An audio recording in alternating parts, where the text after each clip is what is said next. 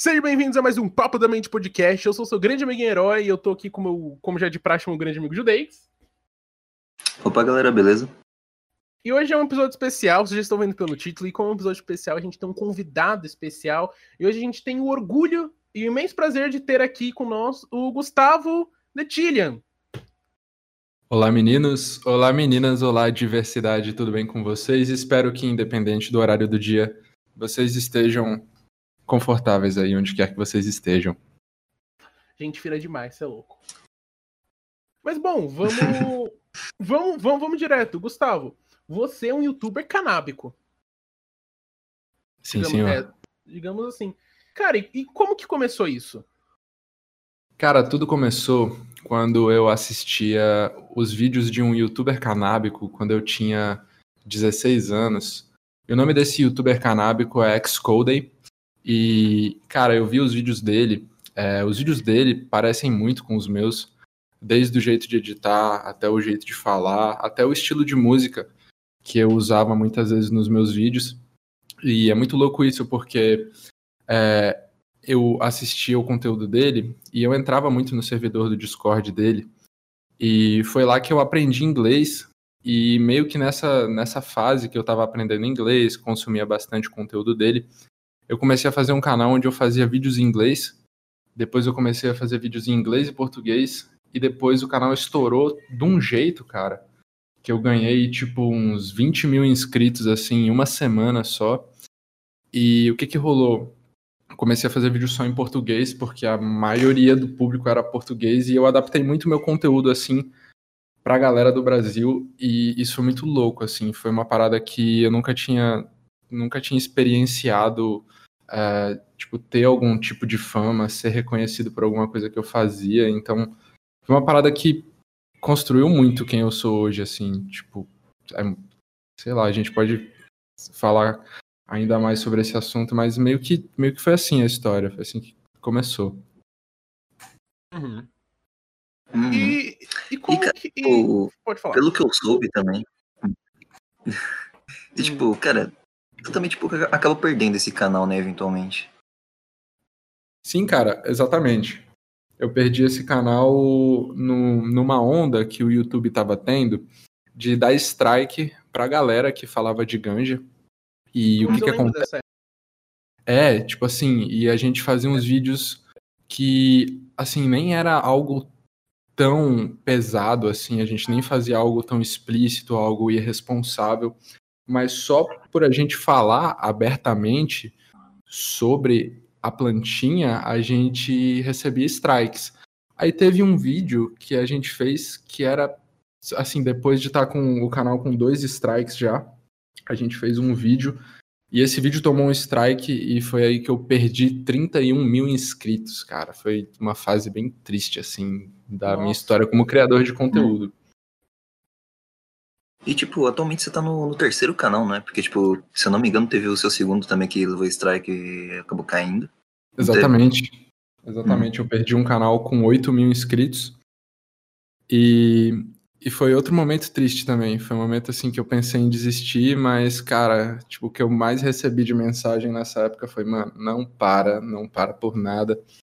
E aí eu não parei, mano. E o que, assim, apesar de não, não ter muito. Assim, hoje eu tô com o meu terceiro canal, né? Ele tá inclusive um Hum. pouco parado por causa da fase que eu tô na minha vida. Eu tô com um PC sem placa de vídeo, então não é muito conveniente pra mim ficar produzindo vídeo. Aí o que que Uhum. acontece? É, o canal tá lá, tá com 2 mil inscritos, mas o que sobrou desse, desses, desse, dessa muita dedicação fazendo conteúdo foi muito contato que eu fiz dentro da cena, dentro do meio de conteúdo canábico, assim, muita gente que, que eu tenho contato até hoje e eu tenho muito carinho por essa galera, essa galera tem muito carinho por mim, então é uma das coisas que me motiva a estar sempre aí na ativa, sabe? Sempre preparado para voltar e fazer muito conteúdo. Pô, então a, a comunidade se ajuda bastante nesse sentido? A comunidade, assim, eu, eu, eu gosto de falar que a comunidade canábica é bem unida, apesar de terem umas tretas. Eu lembro que, que tinha época que tava tendo treta e eu tinha a oportunidade ali de ser uma pessoa mais alheia a essas tretas, a poder dialogar com todo mundo.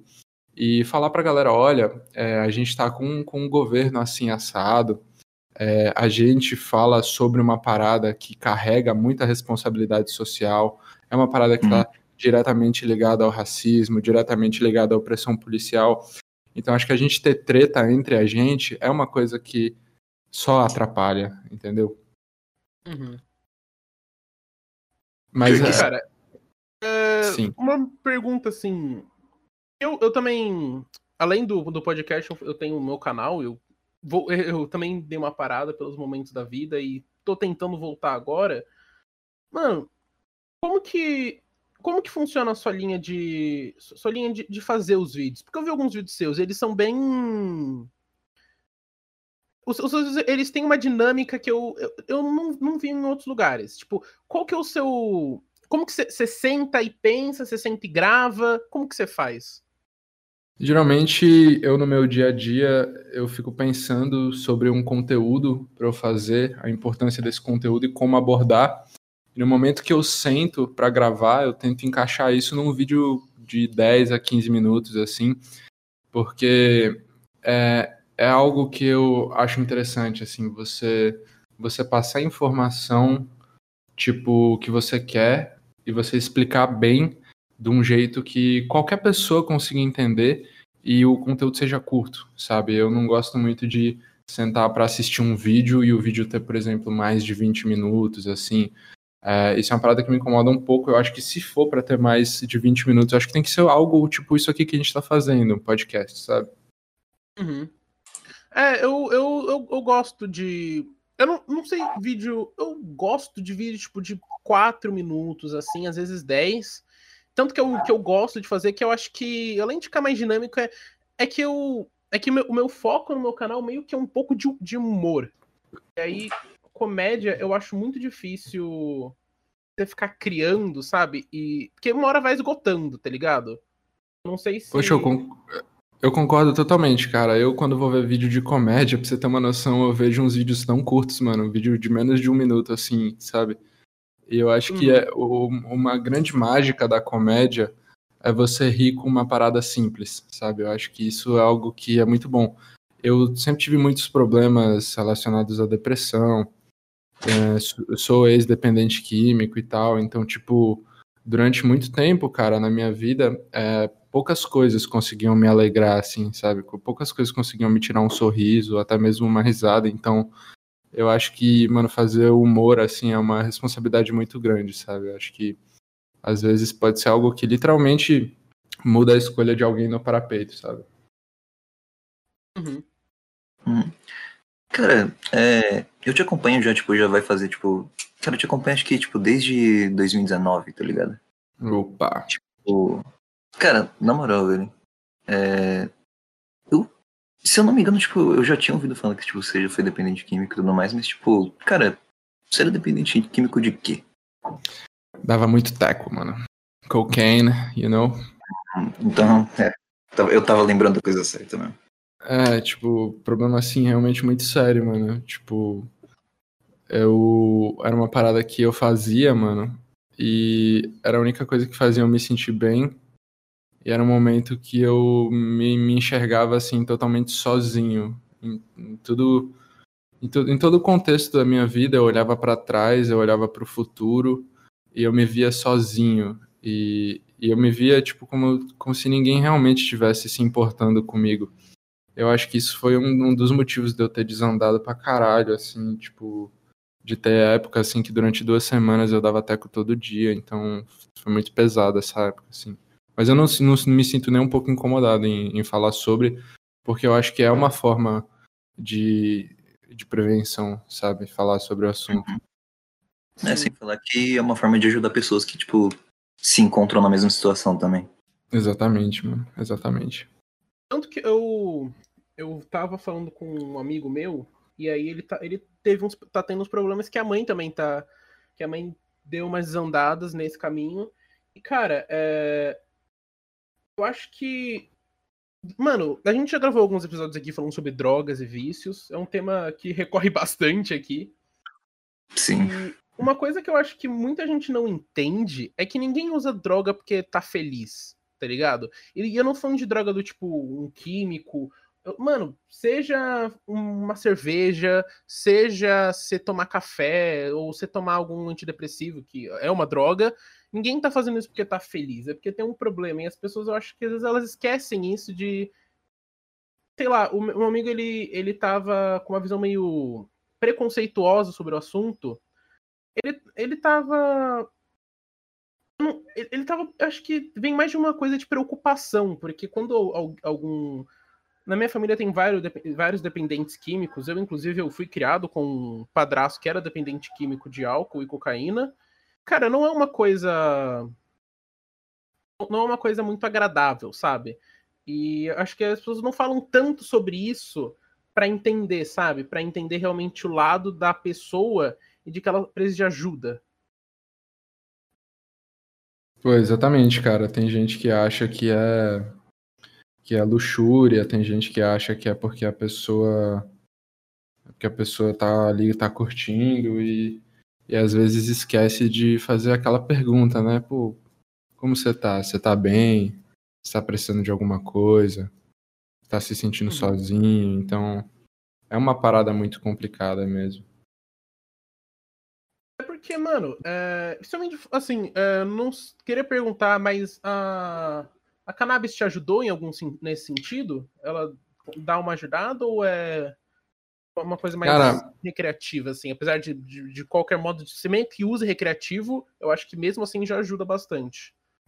Então, cara, desde o do primeiro momento que eu comecei a consumir cannabis sozinho, eu percebia que aquilo era uma parada que tornava a, a solidão algo suportável, transformava a solidão numa solitude, um momento que eu conseguia, tipo, consumir uma parada que fazia eu prestar mais atenção no que eu estava fazendo ali naquele momento, era algo que me fazia é, viver o presente de uma forma melhor. E, e eu acho que isso me ajudou desde os momentos que eu não era dependente químico até os momentos que eu era e os momentos que eu deixei de ser. Então, é uma parada que assim, eu ia falar que meio que salvou a minha vida, mas literalmente salvou e salva um pouco até hoje, sabe?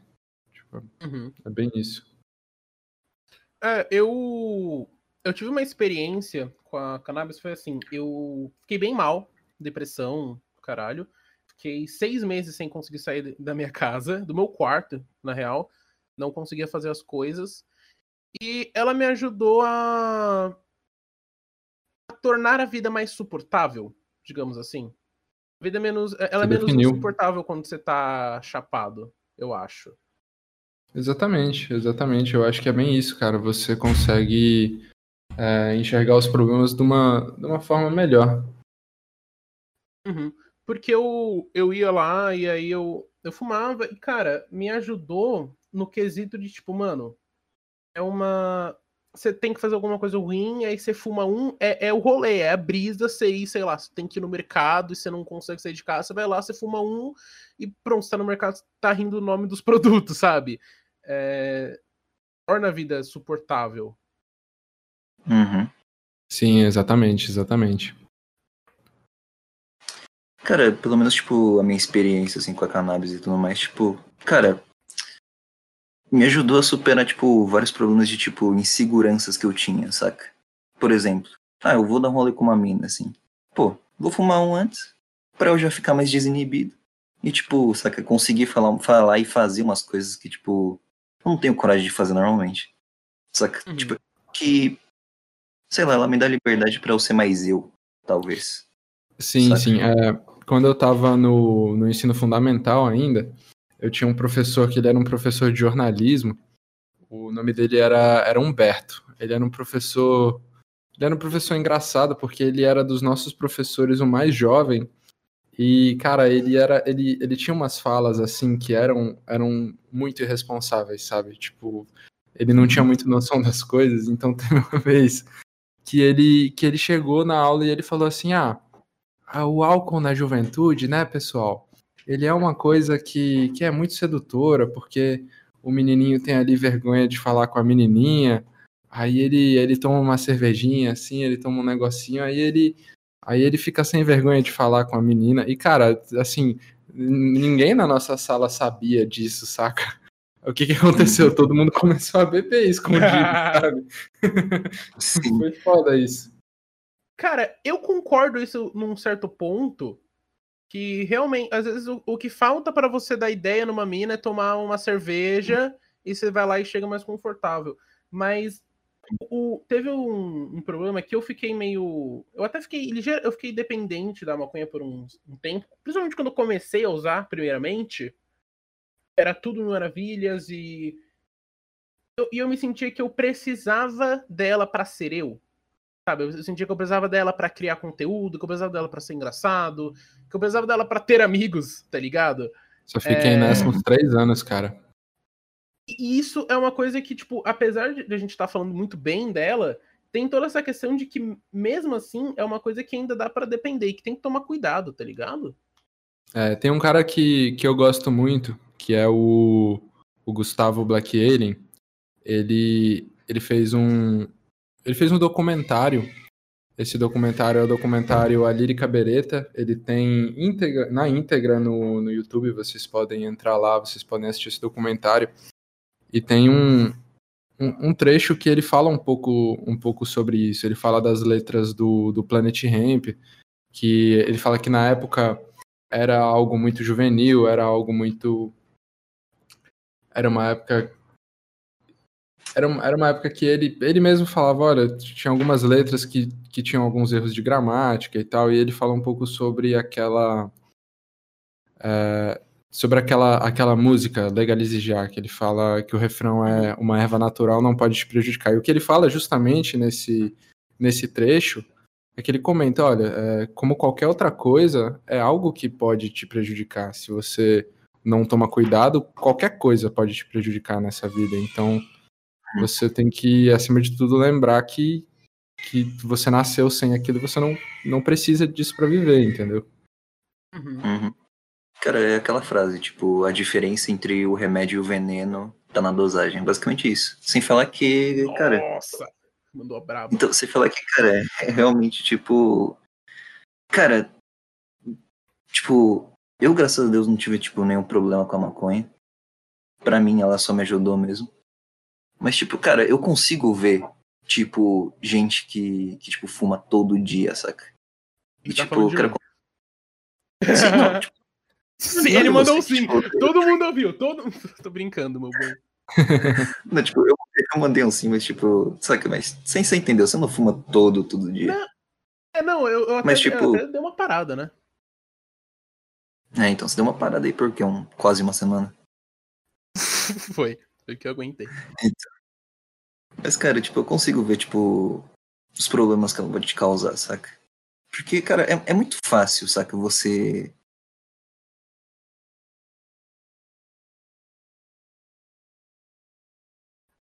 você. Alô? É muito fácil, tipo, você enfrentar tudo, tipo, estando chapado. Só que meu PC deu uma travada agora. Uhum. Mas, tipo. Cara, posso cara, falar uma coisa? Consigo entender o ponto. Só pra tipo, complementar a sua frase. pode ser prejudicial. Uhum. Não tem diferença você fumar um baseado e tomar um clonazepam pra se acalmar, você tomar um copo de café, tá ligado?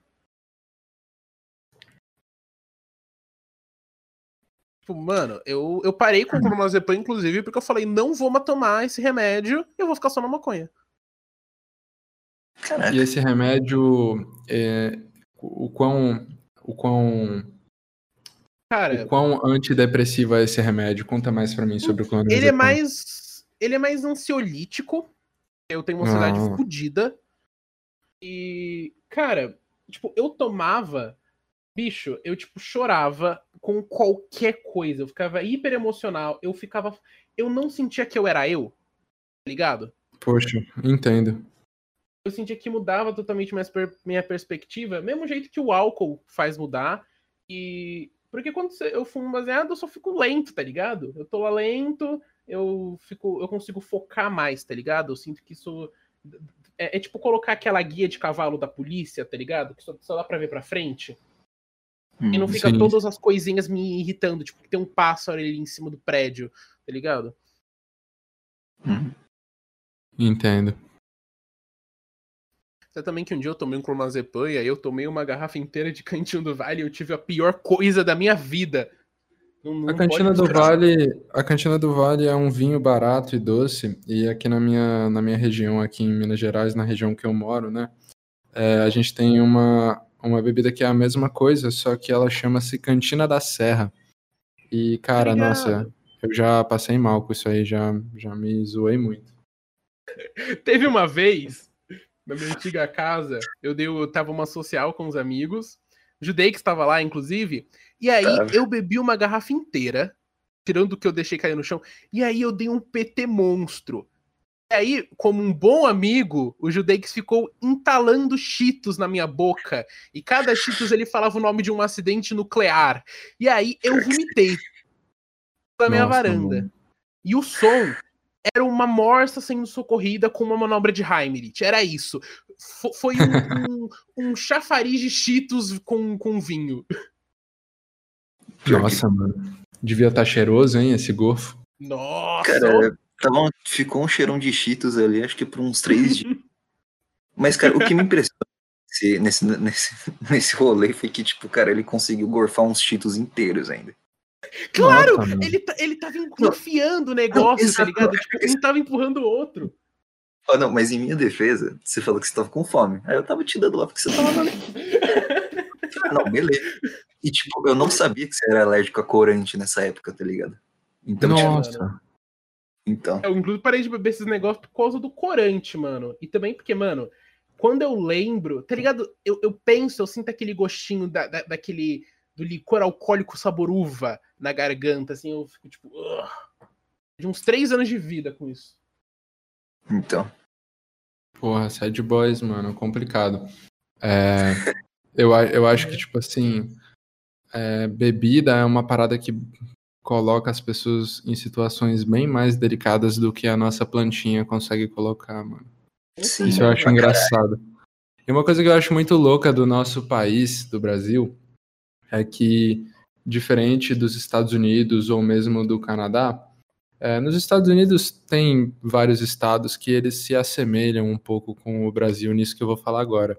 Mas, cara, você vai em qualquer padaria, em qualquer supermercado, e você consegue comprar ali uma garrafa de um destilado alcoólico que se você tomar inteiro, você vai parar no hospital, sabe? Isso é uma parada que, por exemplo, no Canadá, você vai comprar álcool, você precisa ir numa liquor store, numa que vende especificamente álcool.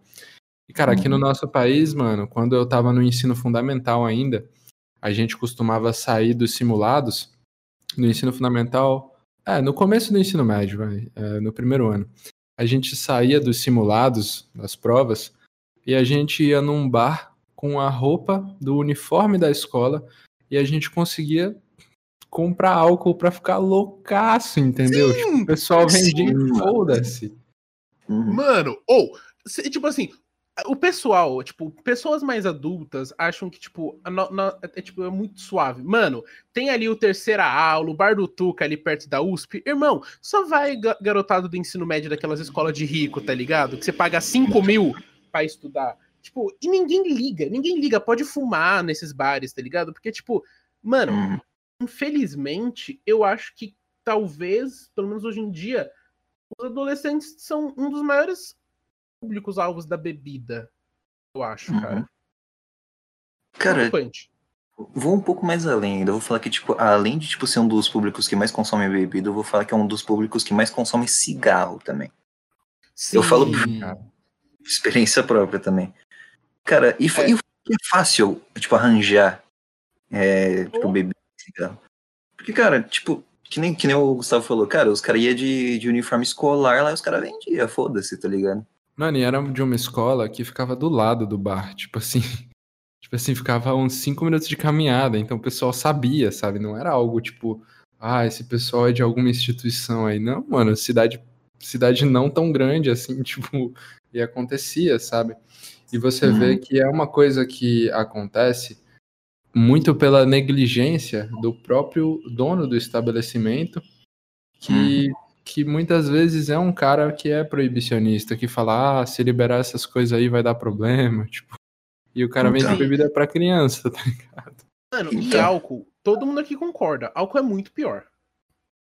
Tipo, álcool é muito pior Sim. que maconha. É, mano. É, é outro nível. É. É. outro nível, tá ligado? É outro nível. Não tem. Acho que, tipo. Porque normalmente o álcool ele é socialmente legalizado. Tudo bem, os caras, tipo, na igreja vão lá, bebem vinho, vai no churrasco de família, tá todo mundo enchendo o cu de cerveja e picanha. Picanha não, porque colchão duro, porque tá 40 quilos o quilo do negócio. Picanha tá 80. Mas, tipo, mano, o eu acho que tem esse grande preconceito, e eu aposto que você já deve ter visto, mas você tá ligado do documentário Baseados em Fatos Raciais? Ah, sim, senhor. Cara, esse negócio eu acho que, tipo assim, todo mundo devia, devia ver pra entender que a criminalização da maconha foi, foi uma coisa racial. Foi um, Sim. um alvo, um, um exploit de preconceito. Uhum. E, cara, tipo, eu acho que, cara, todo mundo, cara, tanto, tanto sendo a favor ou contra a legalização, você deveria, tipo, assistir isso aí. Tanto que, tipo, pô, pro nosso público, tipo, a, a maioria, logicamente, quer liberar, mas, tipo, cara, se tem alguém aí que acompanha a gente que, tipo, é proibicionista e tudo mais, cara, recomendo você assistir esse documentário. E, cara, se eu não me engano, tipo, se eu não me engano, não, tipo, Gustavo, você já foi pro Canadá e tudo mais, tipo, você tem, tipo, sua mãe que mora lá também. E, cara, você que tem um pouco mais de né, propriedade no assunto, porque você já foi pra lá. Cara, como é que é a cena canábica no Canadá e tudo mais? Cara, a cannabis no Canadá, ela é vista como um remédio há muito tempo. A cannabis é vista como um remédio no Canadá, mais ou menos ali pela época que eu nasci, porque eu nasci no ano de 2000 e no ano de 2001 a cannabis ela já foi legalizada dentro do Canadá como uma, uma, um- uma medicação, como um remédio. Então é algo realmente que é muito gritante de diferente assim na nossa sociedade. Eu no Canadá, eu eu consumia cannabis tipo na rua com toda a tranquilidade do mundo, perto da polícia, basicamente em qualquer lugar, tipo, não importava a situação. E cara, quando você vai tomar qualquer álcool em público, você fica com mais medo tomando álcool em público no Canadá do que você fica com medo consumindo cannabis na rua no Brasil. E, cara, lá realmente a galera vê o álcool como uma droga que deixa o usuário propício à violência, propício à imprudência, propício a fazer diversas coisas erradas, quando na verdade a cannabis ela é vendida legalizada, com emissão de nota fiscal em diversos estabelecimentos. E quando você entra né, no que seria ali uma boca de fumo canadense, você você está num lugar onde tem fila, você está num lugar onde tem mais de uma pessoa para te atender, onde tem balanças, onde tem qualidade no fumo e onde as pessoas com deficiências, qualquer tipo de deficiência, elas passam na frente da fila. Eu cheguei a presenciar um segurança dessa boca de fumo canadense, em que ele levou pelo braço é, um senhor que é, era cego, ele levou ele pelo braço.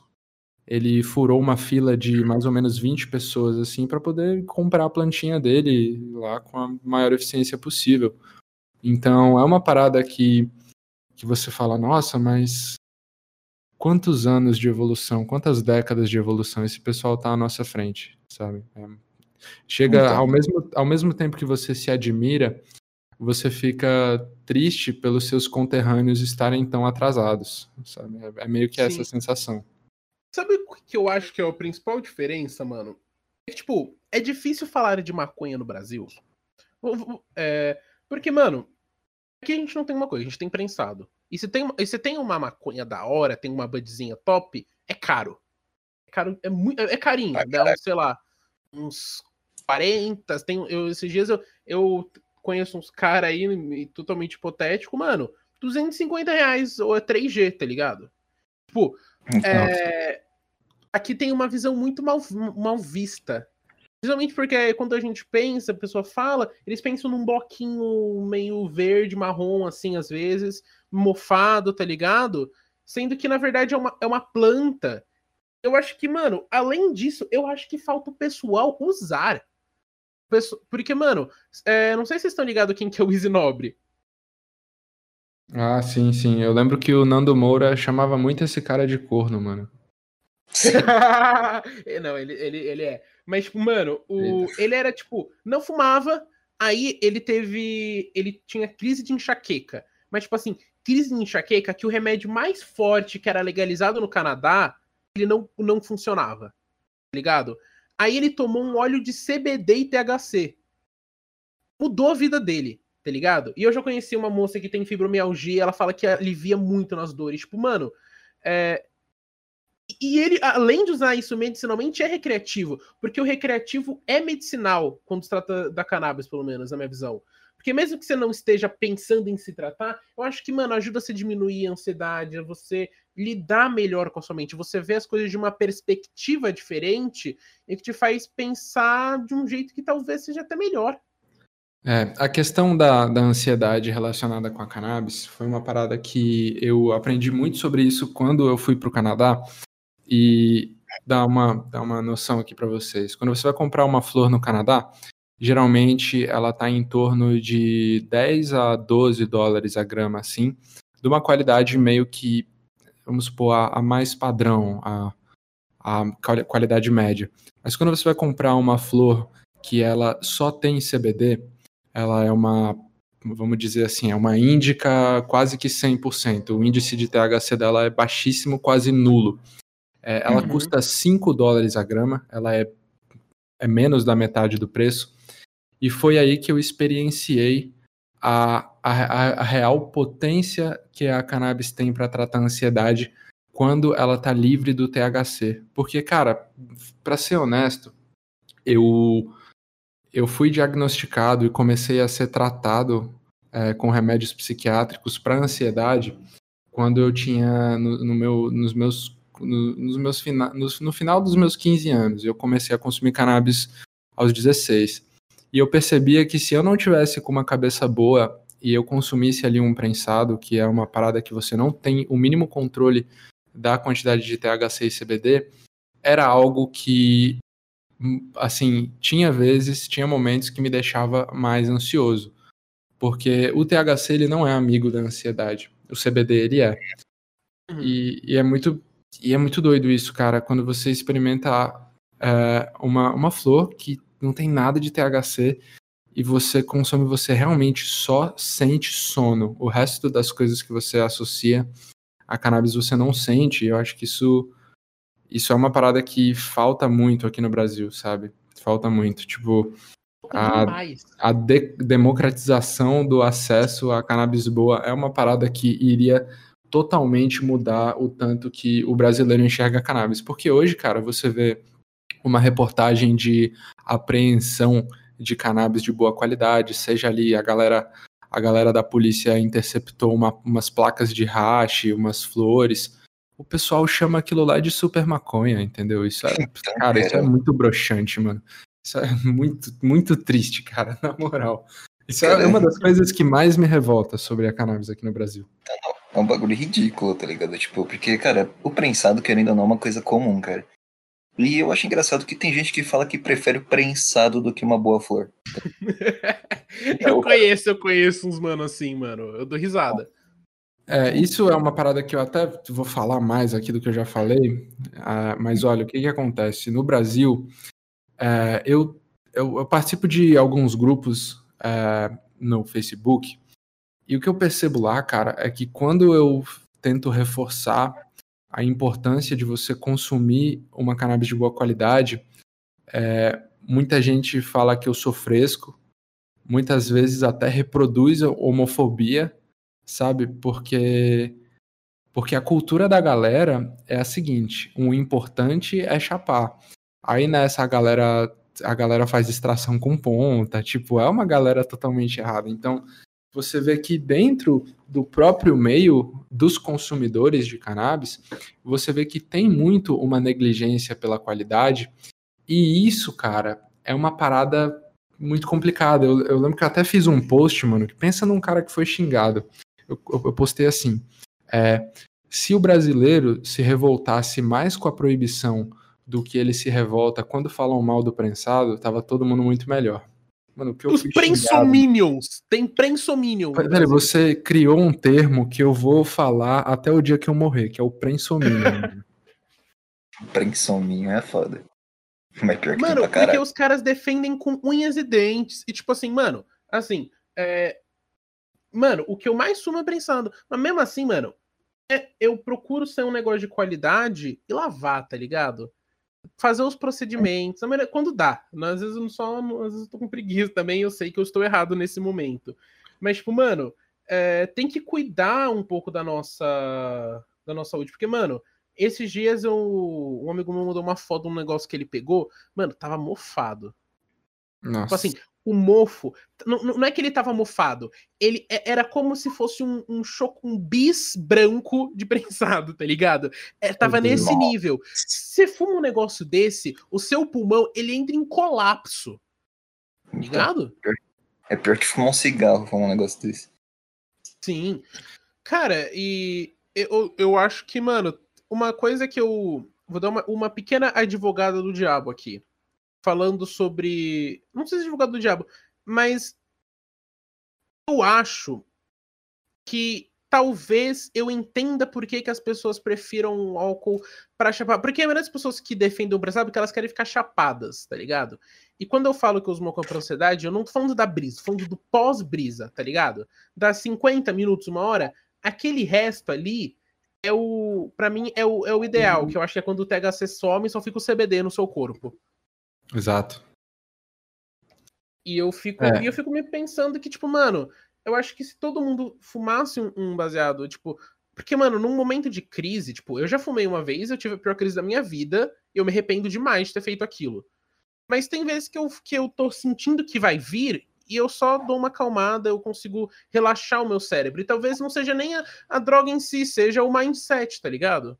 Por isso que eu acho que maconha é muito psicológico também, além de, de químico. Sim, sim. Eu queria fazer só um parêntese aqui. A gente estava falando do prensado, você falou que o que você consome majoritariamente é prensado. Essa é a realidade de, de assim, 90% de quem consome cannabis no Brasil. E eu acho que o problema, o problema não está em você consumir apenas o prensado porque é o que você tem acesso. O problema é você ignorar que essa qualidade é uma qualidade ruim. É você ignorar o, o fato de que é melhor você buscar algo melhor, sabe? É melhor você se você ter essa consciência do que você está colocando dentro do seu corpo. Porque quando eu, eu passei pela minha fase de, de dependência química, uma das coisas que, que não passava muito pela minha cabeça era, bom, é, você tem que entender o que você está colocando dentro do seu corpo, porque o seu corpo ele é uma máquina que se estraga uma peça, você não tem como substituir nenhuma peça. E a partir do Hum. momento que você tem isso na sua cabeça, você às vezes faz um consumo mais responsável, você faz igual, igual você falou aí, o, o mano, herói, Isso. você falou do processo de lavagem, então são coisas que reduzem os danos. Então, acho que só o fato de você compreender sobre a qualidade das coisas que você está consumindo já é uma prática de redução de danos muito interessante, muito importante aí na nossa vida. Sim. Uhum. Mas tem um problema que eu acho que ainda é o pior, é que a gente não pode reclamar também, tá ligado? Pros caras que vende. Não, Tá É. Tipo, não tem- a gente não tem como exigir um negócio, até porque é, eu tô ligado que, mano, tem cocaína e tem o amarelinho, que é ali misturado com crack, que é um outro negócio, tá ligado? Que infelizmente eu conheço algumas pessoas que usam. Eu fico tipo, mano. Eu acho que também tem muito dessa questão que, mano, eu, o, o traficante não quer que legalize a maconha, na minha opinião. Eu acho que ele não quer. É, eu tenho, eu tenho certeza que não. Teve uma, teve uma série, uma série muito boa, eu deixo aqui a recomendação para vocês aqui do podcast, é, que chama-se Pico da Neblina. Essa série, ela se trata é, de um Brasil onde dentro dessa série é acompanhada a vida de um traficante de maconha. O nome dele é Biriba, Eterno Biriba, interpretado pelo meu querido amigo Luiz Navarro, que eu tive o prazer de entrevistar. E o que, que acontece Nossa. nessa série, pessoal? É, é incrível. É uma série que fala sobre racismo, é uma série que fala sobre isso que eu falei para vocês, que acompanha a trajetória de um traficante num Brasil onde a cannabis acaba de ser legalizada. E, cara, é, é impressionante. Ela é, ela é dirigida pelo Fernando Meirelles. Alguns episódios são dirigidos pelo Fernando Meirelles, que, para quem não sabe, foi o diretor que dirigiu Cidade de Deus, que é um dos filmes mais, mais geniais que foi produzido aqui no Brasil, né? Uhum. Então, eu super recomendo que vocês assistam para vocês entenderem um pouco do que seria a legalização no contexto brasileiro, do ponto de vista do traficante, do ponto de vista da corrupção dentro da fiscalização de negócios no Brasil, é, é muito interessante para vocês assistirem, realmente. Então, fica aí a recomendação. É isso. Uhum. Muito interessante saber. Uhum. Pior que, tipo, eu já tinha ouvido falar dessa série e tudo mais, mas, tipo, cara, eu achei que, tipo, sei lá, cara, só, só, só, era uma série que só que tratava sobre, tipo, o assunto, mas, tipo, de uma maneira, tipo, diferente da série que você me falou. Que, tipo, eu não tinha pesquisado muito a fundo sobre a série. Mas, cara, depois de você ter falado isso, realmente, cara, bateu interesse. Vou dar uma pesquisada. Vou ver se tem os torrent.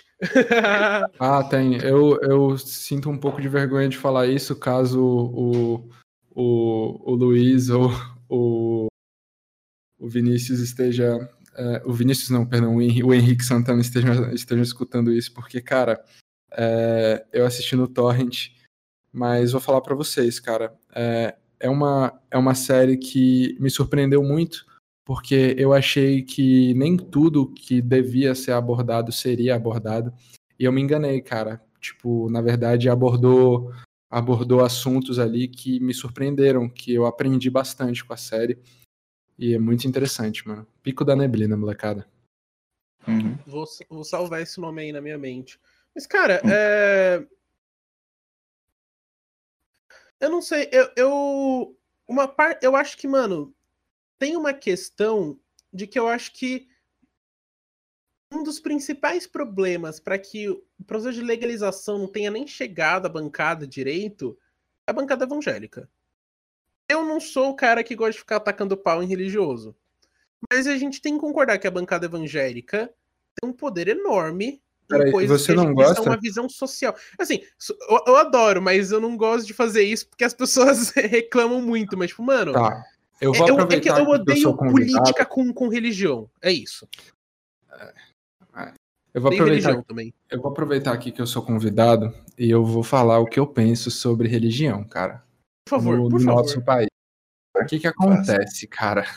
É, você que é religioso, você que os seus pais são religiosos, é, isso nem se aplica a vocês, porque dentro de uma família onde existem pessoas religiosas, por mais religiosas que elas sejam, quando tem amor envolvido, tudo é conversável, tudo pode ser conversado, claro que na medida do possível, usando as palavras certas e tendo a paciência que é necessária você ter. Mas o que a gente vê de pronunciamento de representantes políticos ou representantes religiosos em si é um pessoal que parece que eles têm má índole quando eles vão falar dessa planta. Porque se você for comparar a cannabis com qualquer outro tipo de substância entorpecente que é usada de forma recreativa, é, elas passam por um processo químico. A cannabis não. Ela é uma planta que ela é colhida, ela passa por um processo de secagem e ela pode ser consumida. É, não existe nada, nenhum, nenhum, nenhum entorpecente mais próximo da natureza de Deus do que essa planta. E isso é algo que não devia ser ignorado por esse tipo de pessoa. E eu vejo que muitas vezes acontece deles deles deturparem notícias, deles mentirem, deles falarem coisas tão absurdas sobre essa planta que parece que eles estão ganhando alguma coisa por trás disso, entende? Isso que é o, é o que uhum. mais me deixa complicado. E o que a gente vê muitas vezes, cara, é que quanto mais a gente avança na sociedade, teve uma, uma, uma, uma coisa que o John Lennon falou, muita gente fala que o John Lennon, inclusive, morreu por causa de, desse tipo de pronunciamento dele, inclusive as pessoas religiosas falam isso, que o John Lennon falou um dia, falou, olha, é, se você for em qualquer lugar do mundo e você perguntar pra galera é, dos Beatles, um outro exemplo também do Michael Jackson, vai ter lugares que os Beatles e o Michael Jackson, eles vão ser mais eles vão ser mais conhecidos do que o cristianismo. E o John, o John Lennon, ele falou que isso é uma tendência do avanço da sociedade. É a sociedade ficar cada vez menos religiosa, porque a razão vai tomando conta ali, as, as explicações lógicas, é, a, a fé ela vai, ela vai mudando conforme o passar do tempo. Vai enfraquecendo? Vai, mas é um enfraquecimento que vai puxando para o lado da razão. E isso é uma coisa que a gente vê, cara, e que, vai, que tá acontecendo, e a gente vê que isso acontece muito em países que a educação é muito boa. Vai ver uma Noruega, hum. sabe? Um, uns países, uma, uma Dinamarca, onde o pessoal tem uma educação incrivelmente boa e que ela é ela é provida pelo governo, né? A gente vê que está se distanciando. E eu acho que isso é um, é um grande avanço na sociedade e é o que me motiva muito a, às vezes, até, tipo, cara, viver cada vez mais tempo para eu ver o tanto que esse mundo vai melhorar. Porque uma coisa é fato, pessoal. Isso eu falo para todo mundo, eu gosto sempre de falar. O mundo de 20 anos atrás, ele é muito pior do que o mundo de hoje.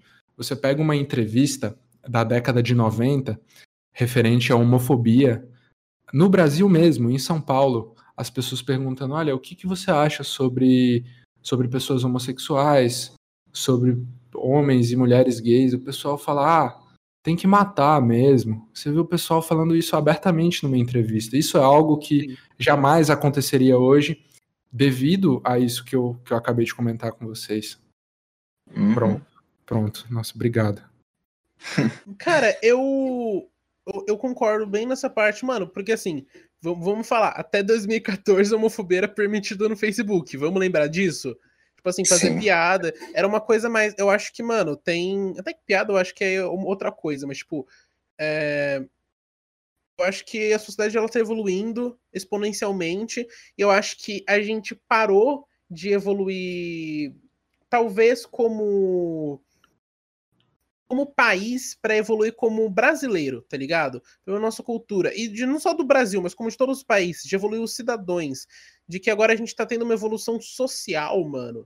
Uma evolução de. E de tentar aceitar e entender, tá ligado? Porque o, a grande questão é que as pessoas não entendiam o que, que era homossexualidade, achavam que era umas pessoas nada a ver, sendo que isso é uma coisa que tá presente na, na humanidade há milhares de anos, tá ligado? Sendo que isso é uma coisa totalmente normal que foi imposta e muito provavelmente pela religião. Sim. É, exatamente. Inclusive na época da Roma antiga, é, uma coisa que eu gosto muito de lembrar é que os homens da Roma antiga eles eles usavam eles usavam não, né? Eles tinham a mulher na sociedade como um, um papel apenas e exclusivo de reprodução o prazer entre os homens era entre os homens. As relações sexuais prazerosas, as orgias, era, era tudo é, relação homoafetiva. Entendeu? Então é uhum. muito, é muito interessante o tanto que você vê que dentro da sociedade que construiu os pilares das, da filosofia moderna, é, a prática homossexual era algo que tava, que fazia parte da sociedade e durante um tempo foi algo criminalizado. Tem, países, durante muito tempo, tiveram diversos países onde a homossexualidade era crime. Alguns, pena de morte. Até hoje, tem países onde acontece a pena de morte para relações homoafetivas. Então você vê que é, a, a, sociedade humana ela funciona às vezes como um telefone sem fio onde a pessoa onde, onde as pessoas fizeram muita cagada. Isso é algo muito impressionante, né? Uhum.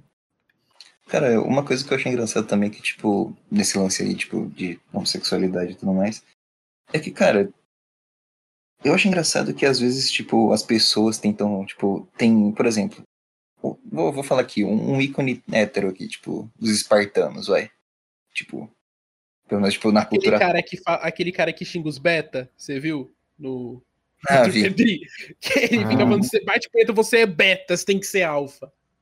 Então, super tipo, hétero. Cara, Então, mano, esses caras assim, mano, tipo, eles são, tipo, ah, eles vão lá e tem como ídolo, sei lá, os espartanos, só que, que, tipo, ah, era uma sociedade guerreira e tudo mais, mas, cara, os caras, quando eles iam pra batalha e tudo mais, de noite, assim, às vezes eles se deitavam com o seu companheiro de guerra, tá ligado? Tinha ninguém, né, mano? Pô. Tinha relações lá e tudo mais. E, tipo, cara, é uma coisa normal, tá ligado? E, tipo, me impressiona que uma coisa normal virou, tipo, um puta tabu, saca?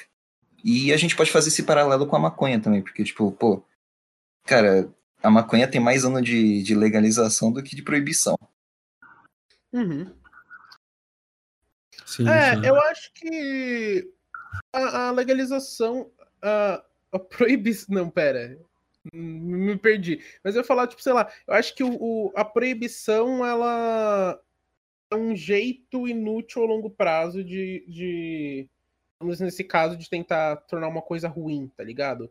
Porque é aquela questão, o proibido é mais gostoso, as pessoas vão acabar experimentando e, e o Estado e os nossos pais e qualquer outra pessoa eu cresci ouvindo drogas são ruins. Mas quando você vai lá, você fuma um banza e você vê que é bom pra caralho, você perde a confiança. Porque eles mentiram sobre uma coisa, o que eles podem mais estar mentindo? E eu não gosto dessa, dessa- só dessa, porque é uma visão meio adolescente, de ver, mas, tipo, mano, eu acho que falta é, entender e explicar direito o que, que é também, tá ligado? É, é. Uhum.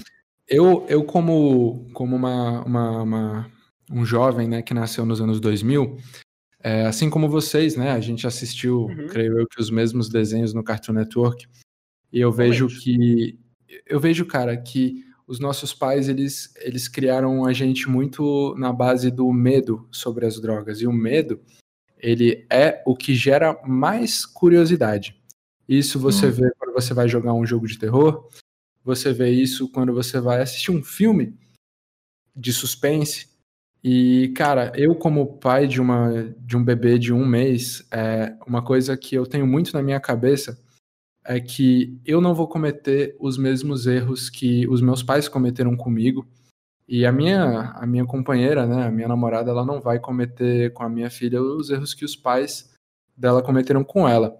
Então, o caminho da educação, o caminho da informação é, é algo que é muito é, é muito mais preventivo de uma pessoa jovem, uma pessoa que não, não era para estar na idade de consumir um entorpecente, é, ela, ela não vai consumir se você se você prestar informação, se você explicar, se você mostrar um documentário, sabe? Tipo, se você dá exemplos de, de países, se você dá exemplos de usuários, então é muito é, é muito é muito impressionante o jeito que eu consigo observar e eu consigo lembrar todas as vezes que os meus pais eles tentaram conversar sobre sobre drogas comigo e eles sempre pecaram em não me informar sobre o assunto, em apenas me falar sobre. Nem, nem chegaram a me falar sobre os perigos, porque eles não estavam bem informados o suficiente para saber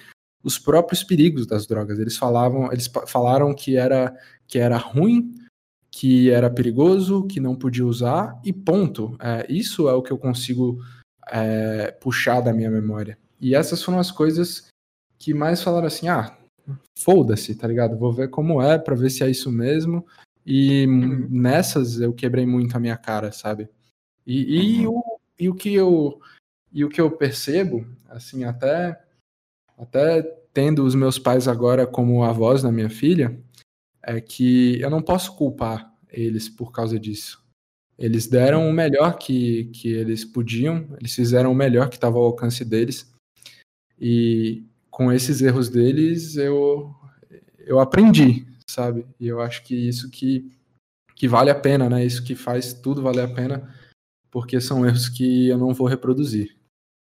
Uhum. Sim. Pô, mano, e- mas entrando. Pode falar, pode falar. Né, tipo, só queria só dar, dar, uma, dar uma reparação nesse assunto. Mas, tipo, cara, é, eu estudava em colégio militar, tipo, por, por uma boa parte da minha vida. E, tipo, cara, eu cheguei a fazer ProEd e tudo mais. Tipo, meus dois pais são ex-policiais e tudo mais. E, tipo, cara, deu pra ver onde me levou, tá ligado? Tipo, esse sistema de, tipo, botar medo e não informação. Saca? Tipo, porque, cara, realmente, o medo é uma forma. Tipo, o medo gera curiosidade. E principalmente quando não tem muita resposta, saca? Não tem muito porquê, saca? Tipo. Minha mãe, tipo, falava, tipo, ah, não, não usa droga porque não sei das quantas lá, vai te fazer mal. E ah, você vai se tornar que nem aquele pessoal lá da Cracolândia, lá não sei das quantas. Só que eu daí perguntava, não, mas tá. Mas tipo, o que, que ela faz? Como é que é? Qual o dano que causa? Sabe? Exato, qual o dano que causa? Saca? Tá tudo bem, mas tipo, o pessoal da Cracolândia, tá, tá, não quero ser que nem esses caras, mas tipo, qual é o efeito? Saca? Porque, tipo, é bom assim mesmo? Ah, não, é ruim, não sei das quantas. Então por que o pessoal tá lá na rua? Tá ligado? Uhum. Tipo, e não é só por causa da droga que eles estão lá, cara. Eles estão lá por diversos fatores. É, e o principal deles é o abandono da família, né, cara? Que fique bem claro aí.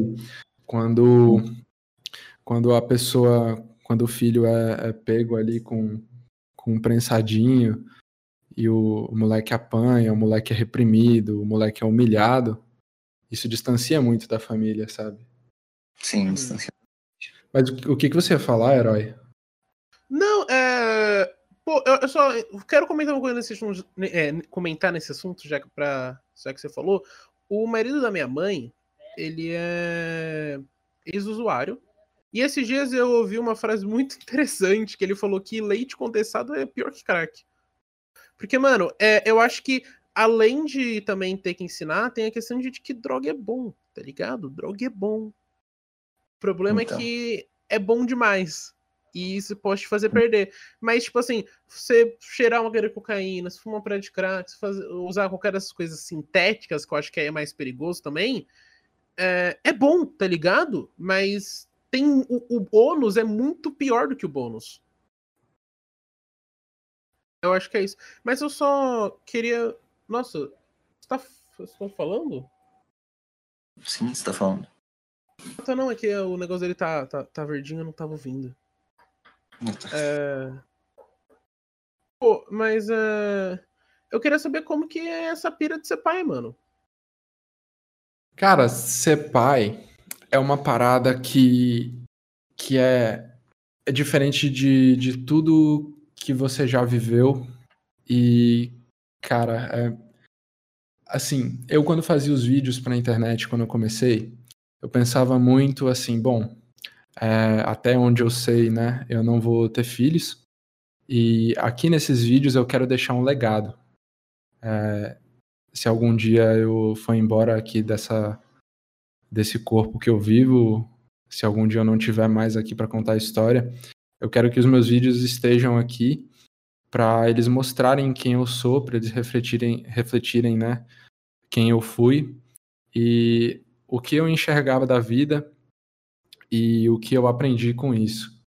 E, cara, ter, ter um ser que você gerou, que vai ser educado por você, que vai ser criado por você, que vai ser ensinado por você, é a forma mais genuína e é a forma mais bonita de você deixar no mundo que você vive uma semente do bem para gerações futuras. Você criar um ser humano livre de ódio, um ser humano livre de preconceito.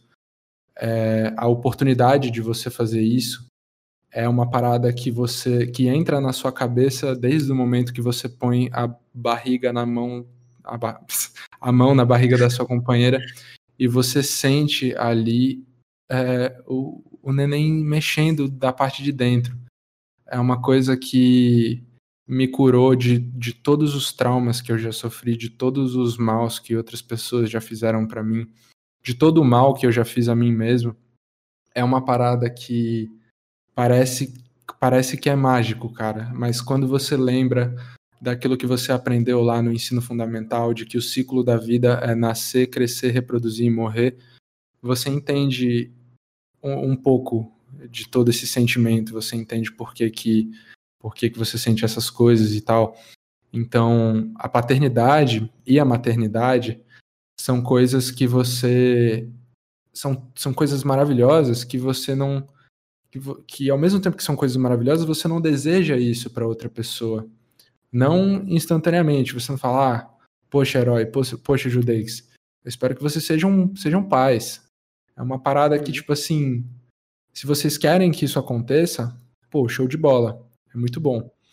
É, mas é uma parada que, assim, para as pessoas que eu mais gosto, para os meus grandes amigos, eu falo, pô, cara, espero que em algum momento da sua vida você tome a decisão, você se prepare e você passe por isso, porque é uma parada que ressignifica a vida de um jeito muito louco, igual, igual eu descrevi para vocês agora. Uhum. Pô, cara, é muito, é muito legal ouvir isso, tá ligado? Tipo, ver que Uhum. você realmente sente o que você tá falando, mano. É, eu acho que eu acho que tipo assim, isso é uma coisa é uma coisa muito da nossa geração, cara. A galera a galera dos anos 2000, a galera da década de 90 que vai ter filho agora, uma galera que cresceu com informação, que cresceu com internet, que cresceu realmente sabendo o que é certo e o que é errado, é uma galera que vai criar uma geração que vai mudar o mundo, que vai mudar o mundo mesmo, que vai igual eu falei pra vocês, é uma galera livre de livre das coisas ruins que a gente herdou da era dos nossos pais, cara, que é o preconceito, que é, sabe, é, a falta de informação e tal. Eu e a minha namorada, cara, quando a gente tá com dúvida sobre alguma coisa, quando a gente quer saber sobre alguma coisa, a gente vai, a gente pesquisa na internet. Os pais de vocês, os meus pais, eles não são assim. Meu pai foi, apre- meu pai foi aprender a usar o Google ano retrasado, sabe? Eu ensinando pra ele, tipo, e isso são coisas que mudam pra caralho o jeito que você cria o seu filho, o jeito que você cria a sua filha, o tanto que você tá disposto a ressignificar algo que você aprendeu no passado e você lapidar a sua opinião, você lapidar é, o seu jeito de ser, o jeito que você enxerga o mundo, é algo que os pais novos eles estão eles estão muito mais é, preparados assim, apesar da, da juventude, sabe? Isso é- às vezes pode até soar um pouco arrogante o que eu vou falar, mas olha, é, a minha namorada ela tem um irmão de 5 anos. A mãe da minha namorada ela tem 36, tá perto dos 40. Ela, ela ainda é jovem, mas ela ainda é tipo tem quase o dobro da minha idade da idade da, da minha namorada. Então o que que acontece? É, a gente vê que, por ser uma pessoa que não teve contato suficiente com a internet, deixa muito o filho no celular, deixa muito a mercê ali, sabe, de coisas que. De coisas que você não deve deixar seu filho à mercê, entendeu? Em determinada idade. Por exemplo, antes de você dar um celular na mão de uma criança, ela precisa saber usar, entendeu? A internet é um, é um lugar complicado de você largar uma, uma criança de seis anos assim. Pode, muita coisa pode dar errado, sabe? Sim, sim. E é- são erros que, por exemplo, eu e a minha namorada, eu tenho certeza absoluta que a gente não, não tem como cometer isso, porque a gente vê outras pessoas cometendo, sabe? Então. E sem falar que pô, vocês vêm da internet também, né? Tipo, vocês utilizam isso. Tipo, por exemplo, você, pô, você tem um canal no YouTube, cara. Você sabe como mexer no lugar. Poxa, Isso. cara. É. E tipo, cara, realmente, cara, a internet tem uns poços sem fundos espalhados por aí que, tipo, cara. Quando eu tinha, tipo, uns 10 anos assim, cara, tipo, eu já entrei em site de lore, tá ligado? Tipo, sem saber, tá ligado? Eu só acessei, eu não sei nem como acessei, mas eu já consegui entrar. Eu sei que é meu primeiro pornô eu vi com 8 anos, eu nem sabia o que era. Então, Não fiz nada, só fiquei vendo. É, cara, aí Fácil. você, aí você imagina o estrago que faz no, no desenvolvimento de uma criança a pessoa ter contato com pornografia sem nem entender o que é, sabe? Tipo, é umas coisas muito, tipo, é, é muito perigoso, sabe? Tipo, tanto que isso pode atrapalhar né, no desenvolvimento. Uhum. E tipo, cara, eu tenho certeza que você vai ser um bom pai, tá ligado? Porque, tipo, cara, você, você é uma pessoa que questiona as coisas. Disso eu tenho certeza. E, tipo, eu acho que é isso que, tipo, tem, uma, tem um pouco de falta no mundo, saca? Gente que, tipo, questiona. Gente que só, tipo, não aceita o jeito de que pensa só e, tipo, é isso, saca? É isso, não É. tem. Saca? Uhum. Sabe uma coisa que eu, eu percebo muito? Hum. É, eu já escutei de muitos pais, assim, que estão na faixa dos 30, dos 40, que eles viravam pra gente e falavam: ah, você vai ver quando começar a fazer pergunta, quando começar a questionar. Cara, o pai e a mãe que acham ruins os questionamentos de uma criança de 3, 4, que seja 5 anos, são pais horrorosos, cara. Porque é nos questionamentos, é nas perguntas, por mais inocentes que sejam, que você tem a oportunidade de, de ensinar coisas super valiosas aos seus filhos, entendeu?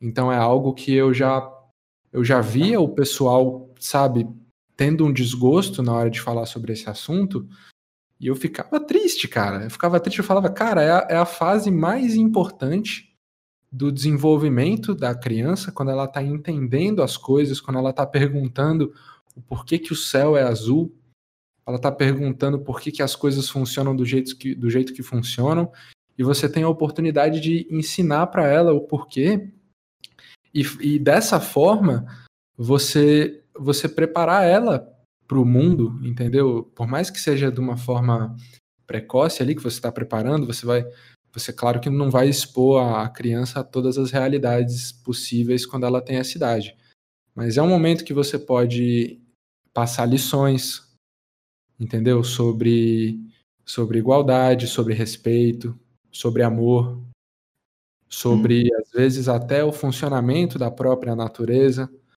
Quando uma criança pergunta para você, papai, as pessoas morrem, você tem a oportunidade de falar: olha, todo mundo morre, mas o importante é que depois que você morrer, você tenha deixado no mundo que você viveu uma uma semente boa, você tenha pregado o bem, você tenha replicado o amor. Por exemplo, tem um, um filme que eu acho que, que, que, aborda um pouco isso de, um, de, uma forma muito boa, que é um filme chamado A Corrente do Bem. Não sei se vocês já assistiram. Uhum. Fala, uh, eu nunca vi. Enfim, é, basicamente, dentro de uma sala de aula, um professor ele fala para as crianças, fala, olha, é, vocês têm que fazer. É, eu fiz uma boa ação para vocês agora. Vocês têm que fazer boas ações para três pessoas diferentes, e para essas três pessoas diferentes que vocês fizerem a, a boa ação que vocês fizerem, é, vocês têm que pedir para essas pessoas fazerem a mesma coisa com mais três pessoas. Entenderam mais ou menos como funcionaria? Entendi, entendi. Basicamente, entendi. chega um momento em que um moleque de 8 anos ele acolhe um dependente de heroína para ficar na garagem dele. E o dependente de, de heroína ele conserta o carro da mãe desse menino. E um pouco mais tarde, esse mesmo dependente de heroína ele impede uma mulher de cometer um suicídio. Então, são, isso é uma, uma coisa que aconteceu dentro do filme por causa de de uma criança que aprendeu uma coisa certa. E, e, isso dentro do filme tem um desenrolar muito bonito, é um filme muito emocionante. Fica a recomendação para vocês. E, cara, é, eu acho que. Eu acho que assim. Tipo. Essa, essa é a grande, a grande magia da vida, sabe? É você, é você fazer o bem pro próximo e você falar assim: não me agradeça, só faça o bem para outra pessoa não importa a circunstância, tipo, isso é o que é o que vai mudar esse mundo totalmente nojento que a gente vive, sabe? Tô ligado, uhum. mano. É, uma coisa que eu. Se um dia eu tiver um filho, eu vou usar o discurso que o Mufasa fez com o Simba no primeiro filme. eu, eu vou falar, mano, ciclo da vida, no céu tem os grandes reis do passado, e eles olham, tipo, mano, eu acho que que quando a gente é um pai, eu acho que a gente é meio que o super-herói da criança, tá ligado? Sim. A gente é o cara que uh, vai perguntar e vai perguntar. Eu, eu cresci, mano. É, meu pai morreu quando eu era bem, bem, bem pequeno. E a minha mãe, ela, é, mãe solteira, ela trabalhava o dia inteiro praticamente para fazer as coisas. Então eu fui uma criança bem sozinha. Tipo, onde que. Minha, tipo, mano, minha solidão ali foi. Foi. Foi tratada com, com a internet, vendo, sei lá, Dragon Ball, vendo Extreme, coisas assim, mas ainda assim minha mãe é, uma, é, um, é um grande herói na minha vida, sabe? E sempre que eu precisava uma coisa, eu ainda perguntava para ela.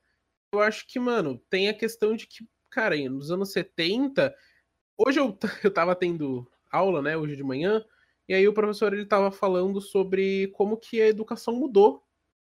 E de que como antigamente era mais uma visão de ter respeito à base do medo, tá ligado? Sim, sim, o meu eu pai. Acho que, que, mudava a perspectiva de pai para filho, assim. É. Mãe, então faz. O meu pai, hoje, ele tem 60 e. Ele tem, ele tem 60 anos, ele vai fazer 61 em maio agora. E o meu pai, ele apanhava de, de professores, sabe? O meu pai, ele tomava reguada na cabeça, é, botava para ajoelhar em caroço de milho. Então, é, é muito é muito louco o tanto que você vê que é uma pessoa que não tá tão distante assim da gente, falando né, de, de anos vividos. Pô, meu pai tá com 60 e tá inteiraço. Mas ao mesmo uhum. tempo, ele presenciou é, situações totalmente absurdas, coisas abomináveis hoje na educação. Hoje você pega uma, uma professora que bate no filho, uma professora que bate no aluno, a professora vai presa, cara. Sabe? Isso é algo que, que igual eu falei para vocês, o mundo que a gente vive hoje, ele é exponencialmente, igual você falou, herói, muito melhor que o mundo de antigamente. E isso é uma das poucas coisas que me dá muita esperança no futuro, sabe? Muita uhum. esperança. Uhum. E tipo, esse lance aí, tipo, eu vi. Tipo, eu vi esse mesmo assunto sendo, sendo tratado no, no podcast, tipo, é, Inteligência LTDA. E, tipo, teve um. Tipo, me. Que, cara, me, me chamou bastante atenção, que foi, tipo. É, você, que, se não me engano, foi do, do Márcio Américo. O podcast que eu vi. E, tipo. Obrigado, esse é mó bom, mano. Então, e, tipo, uma frase que me marcou foi, tipo, cara. Você tem respeito ou você tem medo pelos seus pais? Porque, tipo, se, tipo, você fazia uma Tipo, se caso você fazer uma cagada e, tipo, seus pais te ameaçavam a te bater para te manter na linha, isso aí não é respeito. Você não respeita seus pais e seus pais te tratavam assim. Você tem medo dos seus pais. E, tipo, muita gente confunde o respeito com o medo. Sabe? Aí vem aquela pergunta: você confia nas pessoas que você teme? Exato. Não. A maioria das vezes não. Exato. Pô, cara, eu cresci tendo medo da minha mãe. Hoje em dia a gente tem toma com respeito, mas eu cresci que é assim, conhecendo meu avô, apesar do meu avô hoje ser um cara, assim, meu avô tava na ditadura militar, ou seja, tipo, é... essa questão de, de relação de medo e confiança, eu acho que é a coisa mais importante, porque além de tudo, mano, seus pais eles têm que ser seus amigos, tá ligado? Seus primeiros amigos na teoria. É, eles, têm que, eles têm que, na verdade, ser os amigos que você conta tudo e os amigos que você confia acima de todos os outros. Tá aí. Uhum. E, cara, com certeza, tipo, a maioria das pessoas que estão escutando esse podcast, para não falar 100%, cara, inclusive eu e o, e o Eloy, cara, é, tipo, a maioria das pessoas não confia muito, tipo, nos pais, assim, para contar sobre algumas coisas, saca? E eu acho isso uhum. Saca? Tipo, tem, tem muita coisa que, tipo, eu conto mais pros meus amigos do que pra minha mãe e pro meu pai, tá ligado? Tipo, cara, sendo bem sincero, meu pai, tipo, não sabe quase nada da minha vida, tá ligado? E, tipo... Sim. Cara, é, é bem ruim isso, saca? Tipo, tanto para tanto pros filhos, assim, quanto pros pais, saca? Tipo, porque, pô, eu e meu pai, assim, tipo, a gente conversa de vez em quando, mas, cara, a gente é bem distante, saca? Sendo bem sincero. Sim, cara, eu já, eu já tive muito dessa fase, assim, de eu ser assim com os meus pais também. É, só para deixar claro, hoje a minha relação com a minha mãe é que, tipo, eu não converso com ela e eu não tenho interesse em voltar a conversar com ela porque ela faltou com caráter com, com a minha família hoje. Mas hum. o meu pai, eu já, já fui mais assim com ele, já conversei menos com ele. E o que eu percebi desse, dessa, disso que você falou, tanto com relação a vocês dois, quanto aos nossos ouvintes aqui, eu queria deixar claro uma coisa. É, a pessoa que pode mudar esse tipo de relação entre vocês e os pais de vocês são vocês. E, hum. e dentro da família de vocês, eu acho que é de suma importância que vocês trabalhem isso para os pais de vocês, apesar de tudo que aconteceu até o momento, que eu tô ligado que quem é adolescente hoje e tem pais, eu sei o tanto que é tenso, é, vocês vocês reconciliarem esse tipo de relação. Uhum. Independente de tudo que já aconteceu, vocês tentarem transformar essa relação de vocês naquilo que a gente falou agora há pouco, que é dos pais de vocês serem os melhores amigos de vocês. Nunca é tarde para isso acontecer. É tudo uma questão de paciência, de conversa e de vocês lembrarem que família é família e é um amor que não é para acabar, sabe? Se acabar ali, se acontecer alguma coisa, é porque aconteceu alguma coisa muito errada. E eu entendo quando isso acontece, igual eu falei para vocês, aconteceu com a minha mãe. Mas... Sim, era isso que eu só ia falar, que, mano, é. eu é, mano, família eu acho que não tem muito a ver com sangue, tem a ver com quem tá lá por você. Exato. E não desistam da família de vocês, mano. Não desistam da família de vocês. Porque se vocês desistem da família de vocês, vocês estão a um pequeno passo de desistirem de vocês mesmos. Sim. Isso é verdade. É, mano, eu não falo com grande parte da minha família por parte de mãe, porque todo mundo é um bando de filha da puta. e, é. mano, eu não tenho o mínimo interesse principalmente pelo bem da minha saúde mental de voltar a falar com as pessoas, tá ligado? Tipo, uhum. e, e eu acho que é diferente quando é um problema e quando é tipo uma coisa séria mesmo e que só eu, eu tem coisas que eu acho que só não adianta. Eu acho que tem coisas que foram ditas que não podem ser de, é, desditas, não podem ser retiradas. Uhum. É, eu acho que eu acho que é isso, cara. É, você estabelece quem é a sua família e eu acho importante que, tipo, por mais que boa parte da família esteja ali nessa situação que você falou, herói, vão ter pessoas que não vão estar nessa situação, sabe? Uhum. Por exemplo, Sim. eu tenho diversos tios, tias, é, que, que assim, que eu realmente nem lembro a última vez que eu conversei, que eu dei algum tipo de satisfação. É, mas a minha família, fora, fora a minha namorada e a minha filha, minha família é, um, é o meu pai e os meus dois irmãos. E eu acho que, por mais que sejam poucas pessoas, é, assim, tem que ter pelo menos alguém, assim, sabe? para você ter essa relação boa, tipo, de família. E é aquilo, né? família, família é uma parada que, igual você falou, família não necessariamente é pai, mãe, tio, tia, avô. Família é quem, quem tá perto, sabe? Exato. Tanto que, tipo, pô, tem muita gente que, cara, realmente confia muito mais no amigo do que na mãe e tudo mais. Mas casos e casos também. É, e eu vou falar para vocês, mano. Teve muitas vezes que eu fiz isso e eu quebrei a cara brutalmente, viu? Confiando Sim. em amigo. Sim. Cara, pior que é difícil, cara. Tipo, você realmente tem que, tem que confiar nas pessoas certas, mano. Você tem que saber com quem você anda. É, mano. O laço, e... tipo, o laço de sanguíneo, quando você é parente de alguém, eu acho que ele é uma coisa forte, tá ligado? É uma coisa bem mais forte. Tipo assim, tem amigos que eu conheço há mais de 10 anos. Então, tipo assim, para mim, eles são da minha família.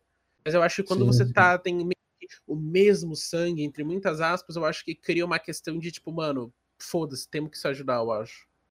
É, exatamente, exatamente. Uhum. Mas, pô, Gustavo, Obrigado por ter vindo. Sinceramente, tipo, cara, esse, esse foi um episódio bem longo, tipo, pelo menos para os nossos padrões, assim. Tipo, a gente faz um episódio, tipo, menos de uma hora. Mas, cara, realmente, cara, valeu pelo papo. O papo foi muito interessante. Acho que foi, tipo, um dos papos mais, tipo, interessantes e produtivos que a gente teve até agora. E, cara, você tá convidado a voltar pra cá. Tipo, realmente, tipo, se você quiser já ver um dia, já e tudo mais pra voltar, cara, por mim de boa, acho que pro Eloy também. Eu acho que a gente tem que fazer um, um especial Back Edition. Eu acho que tem que ser esse aí. Então. Pô, sem dúvida, cara, vai ser um enorme prazer aqui voltar para o programa de vocês. E eu queria agradecer a oportunidade de vocês. Queria dizer também que é o primeiro podcast aqui que eu estou participando. E achei muito legal. Nesse podcast aqui eu falei tudo que tudo que eu senti a necessidade de falar em alguma coisa que vai ficar gravada para as pessoas ouvirem. E só agradecer mesmo a vocês aqui que estão ouvindo esse podcast até o final, e a, o Herói e o Judeix aqui me, que, que, me convidaram aqui. Gratidão eterna a vocês. Muito obrigado, pessoal. Esse cara pô, é muito fina, que, que é isso? Então, pô, muito obrigado por ter vindo. Mas enfim, é, a gente vai deixar todas as redes sociais do Gustavo aí na descrição. Tipo, cara, tudo, tudo, tudo, tudo. tudo. Só me lembra só de, de enviar só pelo Instagram, só pra, pra deixar tudo na, no primeiro comentário fixado. Pode deixar. Bom, o canal do YouTube dele vai estar aí na descrição. O canal dele no WeedTube também vai estar na descrição. Descrição Tem não. um YouTube? Tem, tem Tem. o YouTube, cara. Caralho! Ok, isso é interessante. Então. Mas, tipo, bom. Ali no primeiro comentário fixado também vai ter. Bom. Todas as nossas redes sociais também. Vai ter também todas as plataformas de streaming que o nosso podcast está disponível. Tipo, cara, tá lá no Spotify, Google Podcast, Apple Podcast. Cara, qualquer plataforma de streaming que você pesquisar, a gente vai estar lá. E, bom, acho que é só isso. Obrigado, Gustavo, por ter vindo. E, bom, valeu. Tchau, tchau. Muito obrigado. Falou!